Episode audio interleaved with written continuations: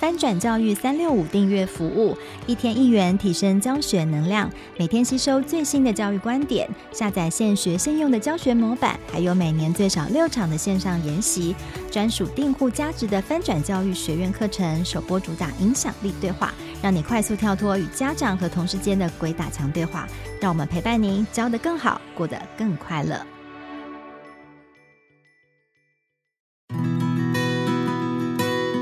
编辑会客室，精彩人物观点，深度交流访谈，邀请你一起来听故事。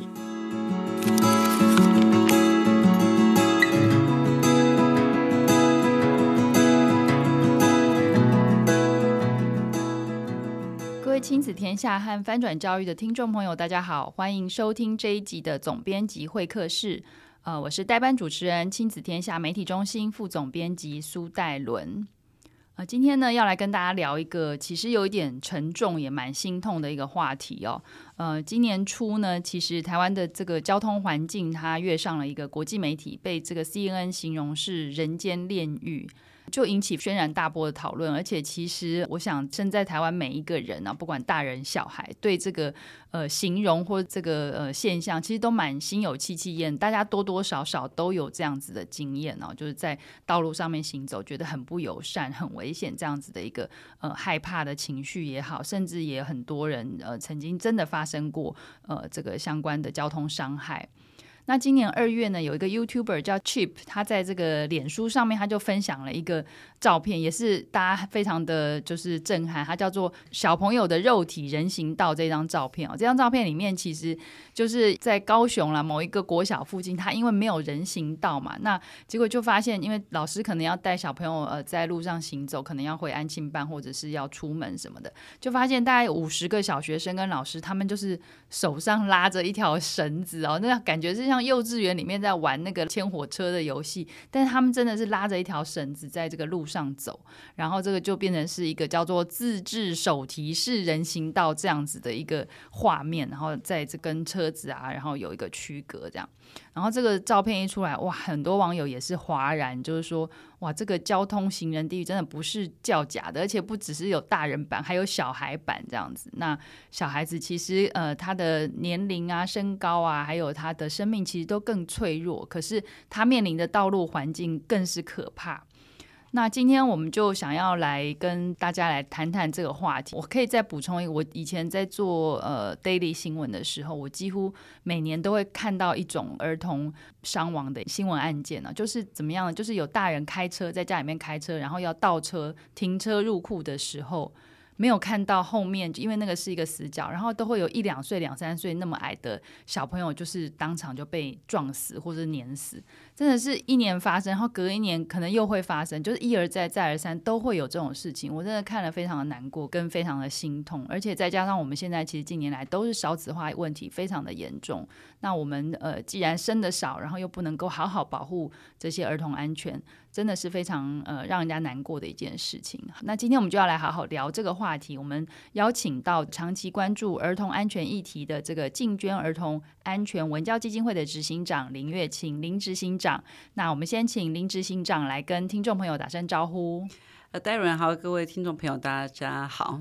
嗯，谢谢林执行长哦。林执行长在这个领域真的非常多年。刚刚跟他聊，他其实在这个从事儿童福利、儿童安全的领域已经三十多年了。然后在竞捐也有长达二十八年。我记得我认识。执行长的时候，他就是执行长了。好，那第一个话题，我就想来问一下，就说其实这个呃，台湾这个儿童的道安问题哦，其实真的蛮严重。我记得去年我们有做那个儿童权利公约的国家报告，第二次的国家报告，然后有邀请国际专家来审查。其实国际专家也针对这个问题有提出蛮多的建议，他们也看到台湾这个数据真的是非常的不漂亮。所以首先想先呃来请问执行长，可不可以跟我们分享一下？台台湾这个在儿童道路安全的情况、危险的情况到底有多严重？然后一些呃儿童每年因为这个交通死伤的人数的这些统计的情况是怎么样？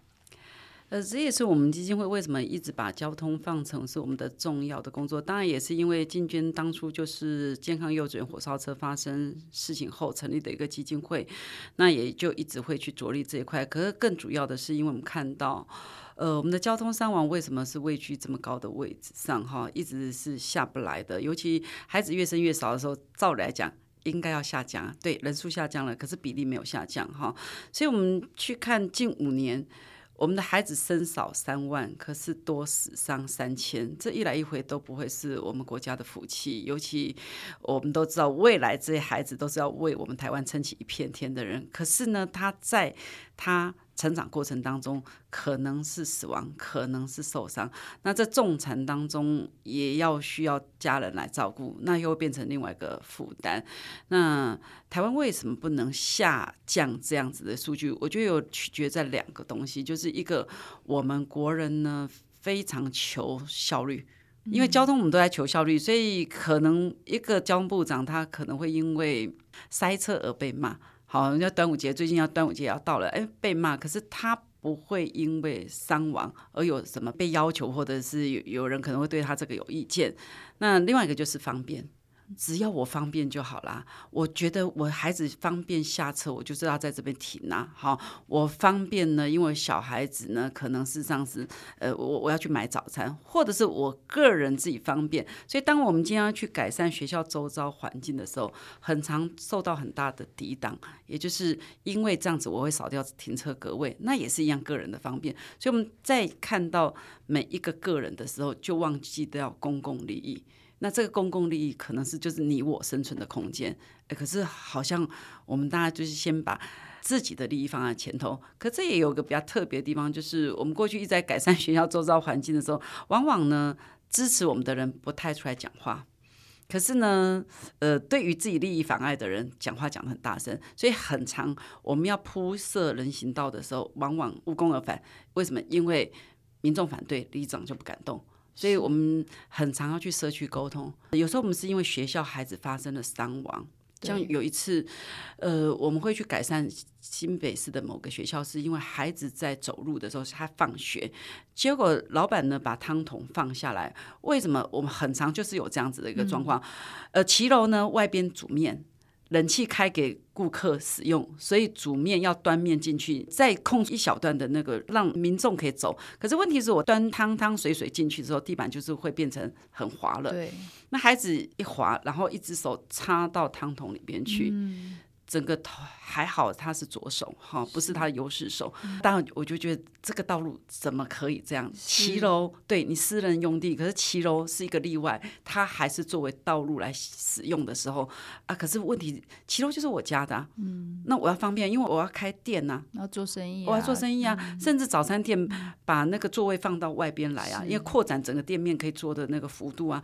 可对孩子来讲，这是他上放学必经之路啊。对，好，所以后来我们就去跟社区居民沟通，嗯、跟骑楼沟通，然后开他们的里民大会，我们也进去开，就是无非是希望说，哎，里民大会的时候我们去参与，是去说服民众，嗯、店家一定是反弹，然后呢，讲话大家就很大声，因为他是一个既得利益者嘛。哈，嗯、那可是我觉得有一次，那一次我就觉得很感动，是有个爸爸站起来，他说，人家公益团体没有为了什么，只为了帮你们的孩子们争取一条路，那你们为为什么这么反对？民众们都没有人出来讲话。就他开始讲之后，就有妈妈起来讲，就是有一个人发声之后开始，然后最后真的让出来给我们的孩子们走。我觉得这是我们社会大众应该回来回应我们。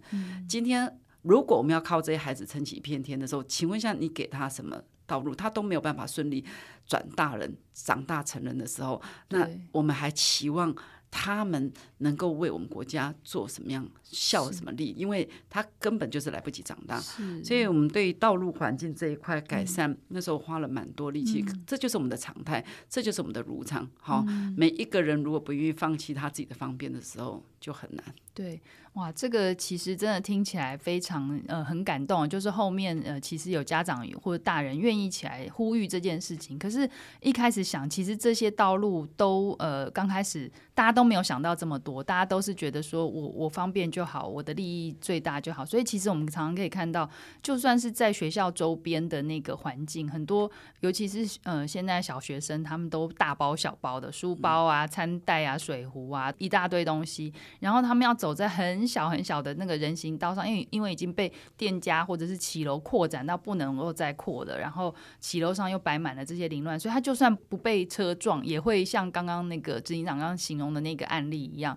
他可能会有上面有一些危险的物品去有被其他的伤害、烫伤这些。我这边也补充一个小小的数字，就是说台湾每十万人的交通死亡人数啊，呃，是大概十二点一到十二点七人之间哦，这是每年的这个数字，然后是我们 OECD 标杆国家的四到六倍。嗯所以我们这个数字也是很国际级的，是不是？是因为我们是呃韩国的两倍，日本的五倍，新加坡的六倍。是。那我觉得就是临近我们附近的国家都可以做到，我觉得台湾应该更有能力去做到，因为我们的经济水准也是高的哈。嗯。可是却偏偏我们很多时候我们的交通安全文化事实上是糟的。所以我说台湾最美丽的风景是人。最可怕的也是人哈，因为这个交通事实上是人造就的嘛。那如果不能够去放弃某一些你的方便的时候，没有去看到公共利益的时候，很常有时候损失的会是我们每一个个人哈。这个妈妈常常打电话给我，她每次问我说：“月琴你有没有空？”我说：“哦，有啊。”我说：“我知道你很忙，我跟你讲话两分钟就好。”她基本上有时候不是讲两分钟，她可能讲两个小时。我们能理解她的。难处也理解他这样的伤痛，因为孩子在上学的过程当中，孩子走了。当孩子走之后，他去看交通环境的时候，我觉得他很多时候是一一种懊恼，因为为什么？因为家附近的交通环境就不是这么好。可是他去问邻居，邻居没有一个人拿起电话筒来打电话来要求政府改善，那包含他。可当孩子走之后，他一直很努力的。他每次来跟我讲说：“嗯、哦，这边要改善，那边要改善。”所以我会去听他讲。可是当然，我们也觉得说，他化小爱为大爱。可是我们也更期待的是，有更多人是在没有任何事情发生之前，可以去把你周遭的交通环境视为你的任务。因为这个环境是我们每天要行走的，嗯、那每一个人都要有这样子的共识。是所以为什么两千零八年的时候，WHO 喊出了一个口号，叫做“人人自爱，嗯、交通没有意外”，不是我自爱而已，要大家自爱。嗯、如果道路要改善的时候，你不愿意放弃你的自己的利益的时候，我觉得道路事实上是非常难改善的。是是，是，是。那接下来就想请问执行长啊，就是说在台湾的这个道路的设计上面哦，有哪些不利儿童的这相关的一些 issue，可不可以请执行长帮我们分析看看？我们十年前调查过，说，哎，孩子为什么不能走路上学？因为那时候政府想要推好走路上学的时候，我们去调查，那就发现说，哎，家长呢认为呢，我们的呃，他比较担忧的实际上是。嗯交通，第二个担忧的是治安，嗯、可十年后还是没有改变。好、嗯，因为我们去年也做了调查之后，甚至现在更急剧的拉幅度很高的是，过去还没有这么高的比例，现在家长连五分钟，将近八成的家长连五分钟都不愿意让。孩子自己走路上学，就走五分钟他也不愿意。哦、那为什么呢？因为他觉得这个今天交通设施根本都没有办法回应孩子的需求。嗯、因为跨出学校门口，嗯、我两边是没有人行系统的，也就是我没有人行道，我怎么让孩子能够让我放心让他走路上学？甚至回到我家这段路途当中，可能学校门口有一小段人行道，哎，可是再走呢就是没有人行道，对也就是人行系统的。铺面事实上是不完善的时候，嗯、没有衔接在一起，这样不连续的时候，他们事实上是没有办法放心。好，还有他觉得今天孩子要过马路，嗯、等待区域也没有，有时候根本没有人行道，当然就没有等待区域。好、嗯，还有我们很多时候我们的行穿线呢，嗯、呃，可能搭配的这个入幅，有时候我们可能因为很宽，孩子的走的幅径上本来就是我们成人的二分之一的步伐的时候。那二分之一步伐，不过在这边也真要提醒小小提醒家长们，因为有研究调查出来是国内做过，就是不要用让孩子用拖拉式的书包，因为拖拉式书包每走一步慢上零点二秒，嗯、所以应该要用双肩背的，背的因为马路如虎口嘛，如果他在道路里边在过行穿线的时候拉长时间，让风险更高。哎、嗯，可是路虎的附近就是这这么，可是常常就是只有给三十秒、二十秒，可是孩子就是根本没办法穿越，这也是家长担忧的。那要不要采行像英国的 G 字形走法？我走一半，然后呢，我就是没有办法让你全部穿越，然后你要走一段的安全岛之后，再把下一半走完，阻挡孩子不要一次要到位。可能因为有时候二十秒的时候他就在奔跑，所以难怪我们看数据，孩子在行川线奔跑死伤是特别的高哦，表示。你就是因为秒数上根本不够穿越之后，他用奔跑，哎，就被车撞了。那在这样状况底下，我们的环境条件并不怎么的好。对，然后我们的车速真的非常快哈，因为。台湾事实上没有都市规划的概念，嗯、也就是说，今天学校设在这边，你考虑社区周遭附近开始盖起房子的时候，没有考虑整体的都市规划，嗯、所以很多时候我们孩子的学校就是省道，嗯、省道速限七十，哎，而且台湾在某一年我忘记哪一年，把我们的市区道路速限提高到五十，嗯。日本在两千零八年 WHO 发布了数据说，时速五十造成八十五 percent。重伤，时速三十五 percent 受伤。日本把很多道路速限改成三十，可台湾却把速限提高到五十，嗯。所以为什么的市区道路的伤亡也是提高？嗯。那我的学校就在这样子的一个环境里边，我一出校门，我的风险就是增高的。是是是，是。可是人家韩国开了。亏了 school zone，嗯，他们把速限要求到三十，嗯，美国的波特兰是速限更低二十，嗯，新加坡也是速限三十，日本也是三十，可反观台湾呢，嗯，我出校门我速限五十，嗯，好，如果我不幸的遇到省道，我速限七十，嗯，我到底要跟这些车辆怎么和平相处？我很难跟他和平相处。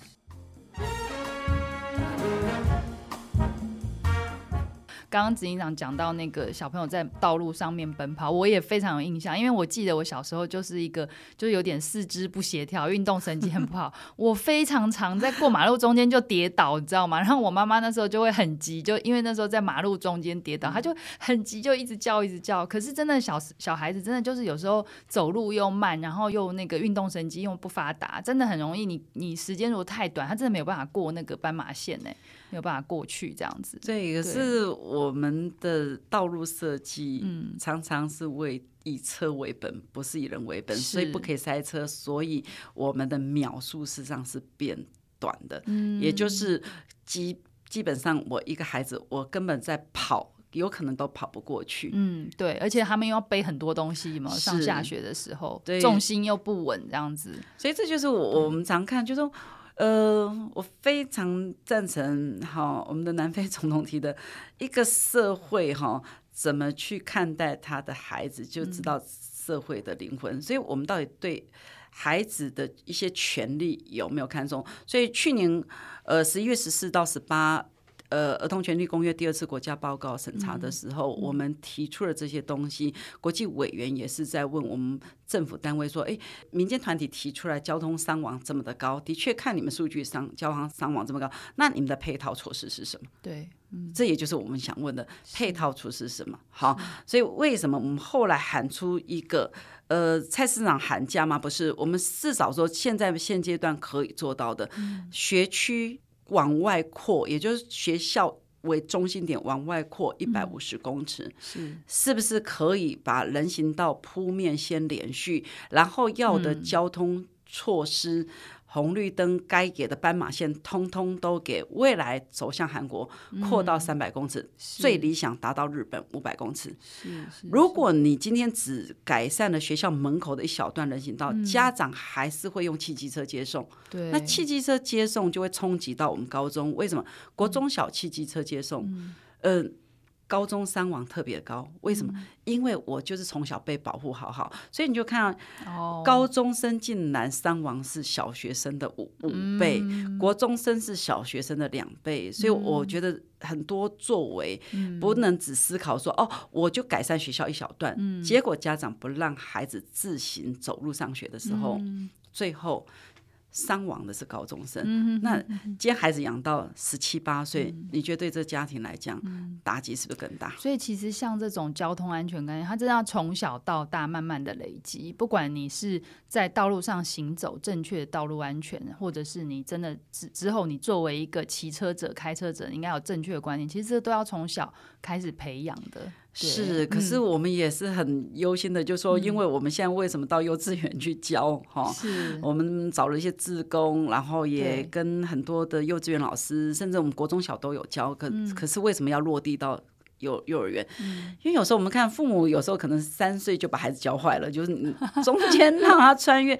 呃，在这边就要分享一个个案的故事，就是妈妈每天带他进到他的学校，他们家巷子口出来就是学校的对面，最方便的走法就是一出巷子口就直接穿越道路就到学校的门口了嘛。可正确走法是要右转，然后走一段人行道，再走行川线，再走人行道才会进到学校校门。跟妈妈就是每天。这样带。有一天妈妈说很忙，说孩子你自己去。那时候孩子小一入学才也三个月左右。妈妈说：“哎，你已经学会了，你自己去。”猜猜看孩子会走哪里？当然是走妈妈带的路啊。是是。结果那一天就再也没回过家了。嗯。孩子没有办法辨别。我们都知道，呃，大人一定会左右好再看。可是孩子一个叫做他最大限制，叫做不成熟的视觉搜寻，他只看一个方向来车。来车，他不看两个方向，所以各国为什么发展出口诀说要左右扫描，要左看右看再左看，是就是因为应对孩子不成熟的视觉搜寻。嗯、所以我就发现，台湾养育孩子的时候，我们对孩子到底理解程度有很高吗？嗯、我每次在讲安全，嗯、我把孩子的身心发展讲完一遍的时候，家长都傻眼，就觉得啊。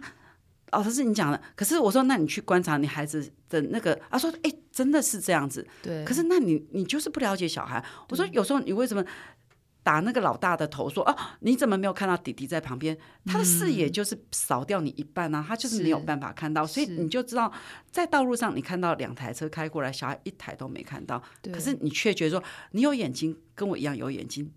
哎，怎么可能你没看到？哦，抱歉，他视野比你窄，他只知道你的一半。所以有时候我会跟妈妈讲说，你要认识小孩啊，去开北二高。嗯，为什么？嗯、因为北二高开到一百的时候，你的视野就是只剩下一半。哦，那你就终于理解小孩。是，所以我觉得，如果不在理解孩子的状态里边，嗯，你要去养育孩子，说我注意他，好，对那很多时候安全就讲小心。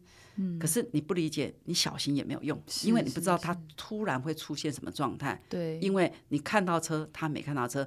我们在复杂交通环境，我们可以用我们声音定位来辨别这个车辆的速度，嗯、这样的速度声音之后，我就知道说，哎。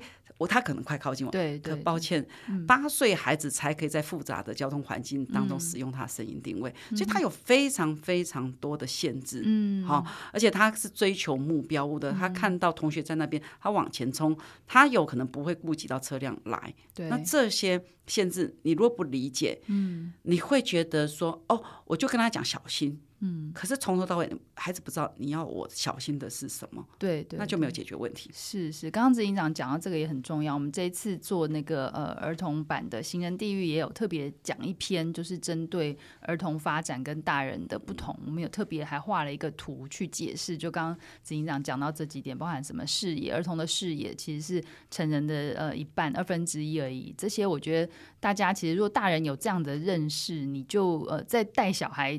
走马路的时候，你就不会用你自己的想法去走，这样子，你就会去想说，哎，我现在看到这个，可能小朋友看到的不是这样，那我平常要怎么样培养他好好走路的一个呃，就是比较正确的安全的习惯哦。这个，那刚刚还有提到那个南韩的例子，我这边也特别想要请教那个执行长这边，因为呃，像南韩，我记得呃，执行长分享过，就是其实当初我们他的那个死伤道路每年的死伤人数跟我们是差不多的，但是他们做了很多改善，所以。到后来，现在是呃，只有我们的一半吗？还是怎么样？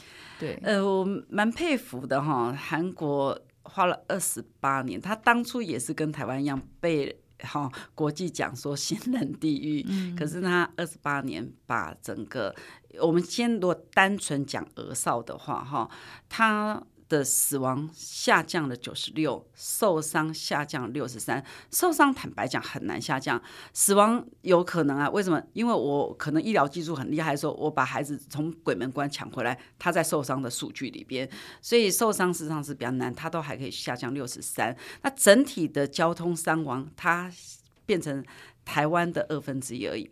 过去呢，它跟台湾不相上下，可是它这么短的时间，它只剩下二分之一。我们不得不佩服这个国家。可是我们如果单纯看俄少，呃，他做到几件事情。第一个推十箍重，十箍重就是告诉你学区。我的学区范围这三百，那我让你清楚明了知道。可是台湾就挂了一个三角形的警告标示，嗯、然后放了一个大人跟牵一个小孩。小孩对，哎、欸，可是很远，有时候那个牌子也是被遮住，我根本不知道学校到了，所以我就没有办法讲述。嗯、如果他事故中远远的，我看到那个道路的环境里边绘制的标线，地上的标线就已经不一样，嗯、我知道哦，学校到了，所以呢，我要。降速了，是。因为我学校学区规定的是三十，嗯，好，那我觉得更嗯有魄力的应该是有两个很积极的作为，好、因为史孤仲要讲环境改善，大家都容易，可是大概这个耗费经费是最多，可是他两个让让我觉得非常特别是，他用科技执法。然后，如果你速限超过，只要是你在学区范围违反交通规则的话、嗯、，double 罚金，也就两倍，对重罚。哦，对，我觉得也是台湾民众最怕的。对，民众就是很怕我们的执法。可是科技执法的话，你就不用去看，哎、嗯，有没有警察？没警察，就混水摸鱼过去了，没有关系。那第二个是，是我觉得这不。得不佩服哈，这台湾我们现在到现在还没办法突破的，就是他们在儿少法里边规定交通安全教育要上十小时哦，那真的比例上很高，因为唯有这样子才可以去改变。日本也是有立法要在学校里边执行交通安全教育，可相对的台湾事实上是没有入法。所以，我们台湾很长时候，我只能讲学校做的是交通安全宣导，嗯，好，比如说在朝会讲个呃五分钟，并没有落入在教育里边，告诉孩子我怎么去看，我走行穿线一条的时候，我。可能花一秒钟，那我现在眼睛一看十条，我就知道我要十秒钟。如果我一看我事实上二十条，我就知道我二十秒。很快的，你就知道说，哎，这个只剩下五秒，我不能走。嗯，也就是让孩子理解怎么去保护自己。对，哎，可是我们很多时候就是说啊，小心呐、啊，你要注意呀、啊。嗯、可是注意什么？对，我还始终还是不明明白。所以，就我们的教育如果落入在宣导的时候。就像我们常有个口号叫做“安全是回家唯一的路”，嗯、我始终不知道我要怎么让自己安全？对，其实有时候对于小朋友来讲，他可能真的要呃，除了。时数花下去，你真的要让他落实到真的实地去走，实地去演练。比如说，像我印象很深刻，看那个日本的节目，他们不是有那种很喜欢叫很小的小朋友自己去跑任务，嗯、他们自己都可以走那个马路，然后每次过马路的时候，他们就会手就会举起来，然后就像执行长刚刚讲，他要左看右看这样子，东张西望看一下有没有车，然后手举起来再慢慢过去。但是我们好像没有办法落实到这种哈。嗯，我我觉得。日本哦，他们因为从小学他们要自己上学，所以他们幼稚园他们有交通公园，嗯、我们有曾经去参访过。他们交通公园有大二三十种路线，嗯、让幼稚园老师带着孩子去练习练习。就像我们考驾照要路考一样，他们小朋友也要练习练习走路。就说这种道路你要怎么判别，然后呢，你要注意些什么？好，然后可能什么东西。会遮蔽掉你看到的东西，哈，因为孩子很特别哦，孩子是有看到才存在，没有看到不存在。嗯、所以如果旁边有停车，嗯、他可能就会被这个车子遮蔽掉，他看到道路可能有车辆，他就认知到道路可能是没有车辆的。嗯、所以这就是孩子的天性，他的认知发展到这种程度而已。所以在这时候，他们就要让他知道说，你在两辆车突然穿出来之后，可能会被在正在呃。行走当中、嗯、行进当中的车辆去撞击，他们就有很多这种让孩子实际去感受经历，对、嗯，而不是看影片，所以这对孩子来讲就有很大的帮助。哈、嗯，可是台湾相较于我们事实上这个做的比较薄弱，就像他们会去听声音。声音第一个是种类嘛，对，汽车还是机车，嗯、它辨别这些种类，嗯、还有呢，声音还有一个方向，哎，这车从哪边来，我要注意哪个？还有呢，声音还有一个叫做多广，嗯哼，哎，这一台车还是十台车，嗯，对，好，那声音还有个远近。也就是，哎，这到底多远？那我觉得这是他们在幼稚园就会不断不断的学习。嗯、所以为什么我们现在要到学校去教？嗯、我们要让孩子知道，不是讲说安全是回家唯一的路，要知道说我怎么去辨别声音，我怎么样要左看右看，看哪里好，然后呢，我要去怎么去辨别，嗯、然后甚至我要让呃司机阿姨、司机伯伯。能够看见我，嗯、不过讲到这个看见，我们现在还在突破。嗯、台湾的驾驶人呢，很喜欢在车上装了非常高度的所谓的隔热纸，哦、嗯，所以黑色隔热纸，孩子，我们现在在教他说，你要看阿姨有没有看到你，因为他举手走他前面。对、嗯，问题来了，阿姨的那个汽车深色隔热纸完全看不到。对，我也觉得，今天另外一个角度上来看，嗯。你看得到外边，可是外边的人看不到你的状态。嗯、那我我们也认为说，一一定要台湾有这么热吗？嗯、一定要用到深色隔热纸吗？那、嗯、看见这个课题对孩子来讲还蛮重要的。嗯，所以其实小朋友也要能够看到，就是里面的驾驶他的一个，哎，有没有注意到他？也他们也必须要注意到这个状况，是对不对？是是，这个也很重要。而且他也要看到外边呢、啊。是，可是深色隔热纸如果天气稍微比较暗，他有时候在外边。他也是看不到啊。对，没错。像这些真的是很多的细节，慢慢累积起来，其实很多今天执行长没有讲，其实大家可能都没有想到。那最后我也想要问一下执行长，其实像刚刚讲到很多道路设计或道路安全，除了我们一般的民众啊、家长或学校需要有这样的观念之外，呃，那在我们的就是对政府的一些作为上面，我们希望有什么样子的呼吁，或者说我们呃其实应该有哪些监督跟要求呢？一个是我觉得也欢迎民众跟我们一起来，我们也很希望透过你们。呃，关心学区这一块，来告诉我们，你们周遭你们自己的孩子的学校的学区，是不是有能够达到我们想要的？所以我们有一些检核表，我们也欢迎民众也可以一起来。好，我们也会可以提供这些检核表，让你去检核。因为过去我们一直在推所谓的安全上学这一块，我们也是会找职工去检核学校周遭环境，然后去监督政府呢有没有做到。因为第一个中央。当然是交通部跟营建署，可地方政府要看首长回不回应你们这个市民的需求，回应孩子的需求。我觉得大家要共同来监督政府，能够让我刚刚讲的扩散，从一百五十公尺未来能够达到三百，最后达到五百。一个学校就是在社区里边，如果学校的周遭的环境是这样安全，我觉得对老人、对孕妇、对身障者都是一个好的事情，好，再来，我们很期待的是，能不能够真的我们的交通安全教育落实，因为。